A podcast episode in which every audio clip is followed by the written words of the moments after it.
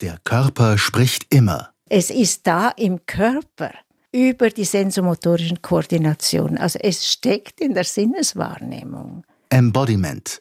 Marianne Leutzinger-Bohleber ist seit Jahrzehnten praktizierende Psychoanalytikerin, die immer wieder Kontakt zu Forschern der Neuro- und Kognitionswissenschaften sucht. Längst haben sich daraus diverse internationale Kongresse, Publikationen und empirische Studien ergeben.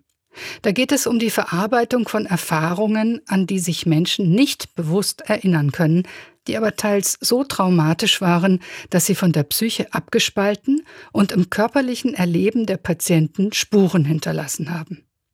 Marianne Leutzinger-Bohleber spricht von Embodiment, der Verkörperung sensomotorischer Reize, die immer auch an eine ganz bestimmte Beziehungserfahrung geknüpft sind.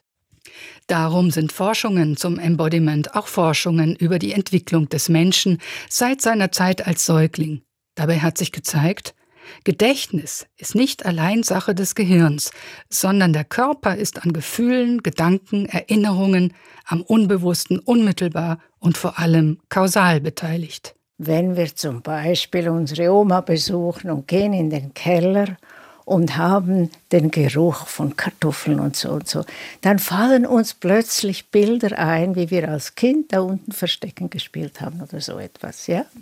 Das heißt aber nicht, dass diese Erfahrung, wie wir als Kinder dort Verstecken gespielt haben, irgendwo als Bild gespeichert ist, sondern der Geruch von den Kartoffeln, die Temperatur, dass es da kühl ist, das Licht, vielleicht auch die Berührung der Füße, wenn man die Kellertreppe runtergeht.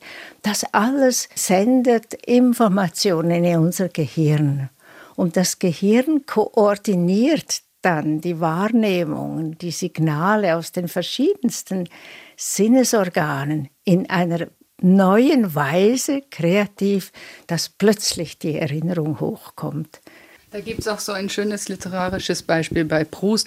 Da kann man das wirklich gleich nachempfinden, wenn man das liest. Ne? Was die Madeleine alles auslöst, das meinten Sie, glaube ich, so ähnlich. Ne? Ganz genau. Also das ist ja eine immer wieder faszinierende Erfahrung, dass Dichter und Künstler etwas, was wir in der Wissenschaft viel, viel später und mühsam entdecken, eigentlich schon gewusst haben. Und die Madeleine ist ein wunderbares Beispiel. Das ist sehr eindrücklich geschildert, wie er dann auf die Suche geht in sich. Ja, Sie sagen das dann viel schöner, ja. Marcel Proust selbst sagt es. Hier ein Ausschnitt aus Die Suche nach der verlorenen Zeit. Der Moment, in dem ein Körpergefühl, nämlich der Geschmack eines Gebäcks mit dem Namen Madeleine im Mund, eine Art unbewusstes Erstaunen, dann Wiedererkennen erzeugt. Es liest Michael Köppel. In der Sekunde nun, als dieser mit dem Kuchengeschmack gemischte Schluck Tee meinen Gaumen berührte, zuckte ich zusammen und war wie gebannt durch etwas Ungewöhnliches, das sich in mir vollzog. Ein unerhörtes Glücksgefühl, das ganz allein für sich bestand und dessen Grund mir unbekannt blieb, hatte mich durchströmt. Das ist ein sehr affektiver Moment auch ja. und hat mit Plötzlichkeit zu tun, haben Sie gesagt, ja. oder vielleicht manchmal auch mit Erschrecken oder Verwundern. Ja, darum ist das für uns Kliniker so wichtig, ja, weil wir haben es ja mit Menschen zu tun, die an unverarbeiteten, eben seelisch sehr schmerzhaften, unerträglichen Erfahrungen und den Erinnerungen daran leiden, ohne dass sie das merken. Wir wissen schon lange in der Analyse, dass es nichts nützt, wenn wir im Kopf irgendwas zusammenkonstruieren. Wir nannten das Intellektualisierung. Aber wenn es gelingt, die nicht verarbeitenden Erfahrungen in der therapeutischen Beziehung wieder zu erleben und gemeinsam zu verstehen, und zwar mit den damit verbundenen Gefühlen, die ursprünglich oft eben nicht ertragen werden konnten, und das zu verbinden mit einem tiefen Sinnverstehen, woher die kommen, das gibt einen heilenden Prozess. Und da haben die Erinnerungen einen ganz zentralen Stellenwert. Also es fällt mir jetzt gerade ein Beispiel ein von einem Patienten. Wir machten ja Studien über chronische Depression, der sehr um einen Behandlungsplatz bei mir gekämpft hat. Ich hatte eigentlich gar keine Zeit und ich war dann sehr stolz, dass ich ihm irgendwann diese Analyse anbieten konnte, weil wir hatten sofort einen guten Draht miteinander. Er hat sich auf die Couch gelegt, setzte sich nochmal auf und sagt, aber ich muss Sie zuerst noch etwas fragen und sagt das ganz affektiv. Wenn es mir mal wirklich schlecht geht, kann ich dann zu Ihrem Oberarzt gehen? Ich kann es jetzt schlecht spiegeln, aber es war ein solcher Affekt. Und ich meine, ganz komisch, jetzt hatte ich ihm gerade den Analysenplatz angefangen. Also ehrlich gesagt, ich war irritiert, ärgerlich. Er hat mich quasi klein gemacht. Also er kommt ja in die, in die Therapie, damit ich, wenn es ihm schlecht geht, für ihn da bin. Aber er will blitzschnell sich absichern, dass da jemand anders da ist. Und damals war ich am Freud-Institut Direktorin. Also er geht zu meinem Oberarzt. Also er hat mich da unglaublich entwertet, ja. Und er hat das natürlich gemerkt, das ist blitzschnell, dass ich dann auch ärgerlich und beleidigt war. Und dann sagt er, oh, jetzt habe ich sie wohl verletzt, jetzt ist wohl aus, ich gehe. In der ersten Analysenstunde, ja. Und eine völlig irrationale Szene. Wir haben irgendwann viel später verstanden, was eigentlich die Erinnerung war. Dieser Mann ist aufgewachsen mit einer schwer kranken, alkoholkranken Mutter, wo die Abhängigkeit von seiner Mutter natürlich verheerend war. Die Mutter war unzuverlässig. Sie kamen oft nach Hause, fanden die Mutter in einem betrunkenen, ekelhaften, schlimmen Zustand und er suchte wenigstens Hilfe bei seinem Großvater. Und diese Erinnerung, dass wenn er in Not ist, und eigentlich die Mutter also die Analytikerin braucht, dass sie dann eben nicht zuverlässig ist, sondern dass es ursprünglich lebensrettend war, dass dieser Großvater da war, wenn irgendwas Schlimmes passiert ist. Also einmal hat er sich am Knie verletzt. Das hat schwer geblutet. Die Mutter war so betrunken, die konnte nicht reagieren. Und Gott sei Dank konnte er dann zum Großvater laufen. Der hat den Arzt gerufen. Das war ihm alles nicht bewusst. Aber das alles kam hoch, als er sich auf die Couch legte, sein Körper die Erfahrung gemacht hat, dass er sich ein Stück weit ausliefert. Also diese ganze Wahrnehmung des Beginns der Analyse, was immer heißt, komme ich damit zurecht, dass ich mich jetzt in eine therapeutische Abhängigkeit beginne? Wird das der Analytiker nicht missbrauchen? Ist er zuverlässig? Das war blitzschnell da und führte ihn dazu, dass er aufstand und sich auf die Couch setzte. Ja? Und ihm eben dieser Einfall kam. Aber das ist ein Beispiel, das war nicht geplant. Ich hatte ihn nicht abgefragt, wie war das mal. Das ist überhaupt, das machen wir ja nicht.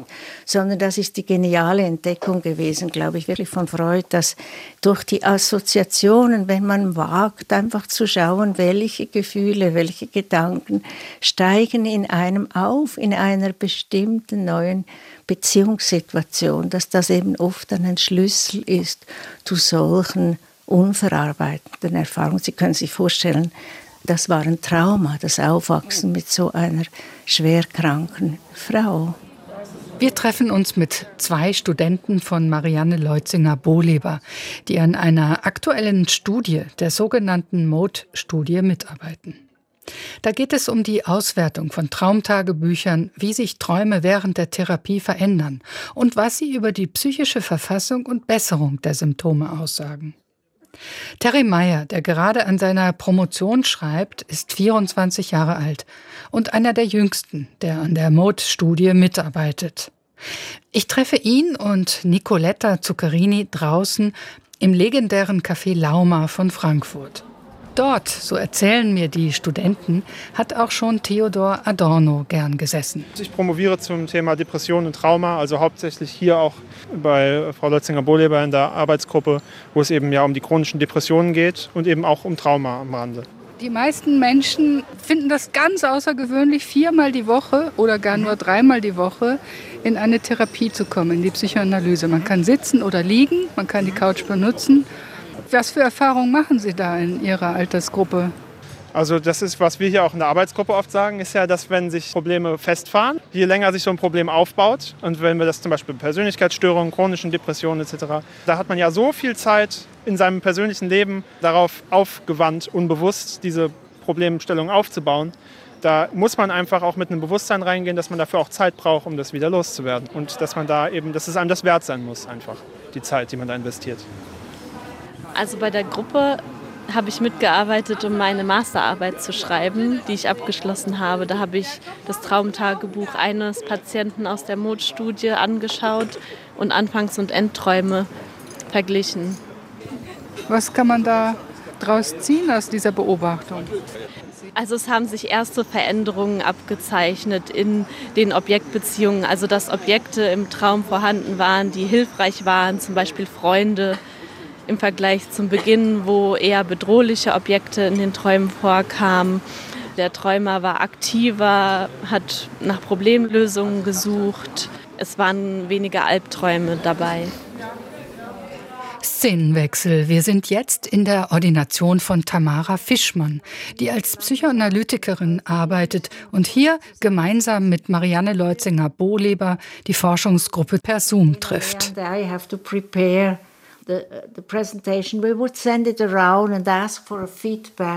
Wir untersuchen ja in unserer Mode-Studie chronisch depressive Patienten, die früh traumatisiert sind.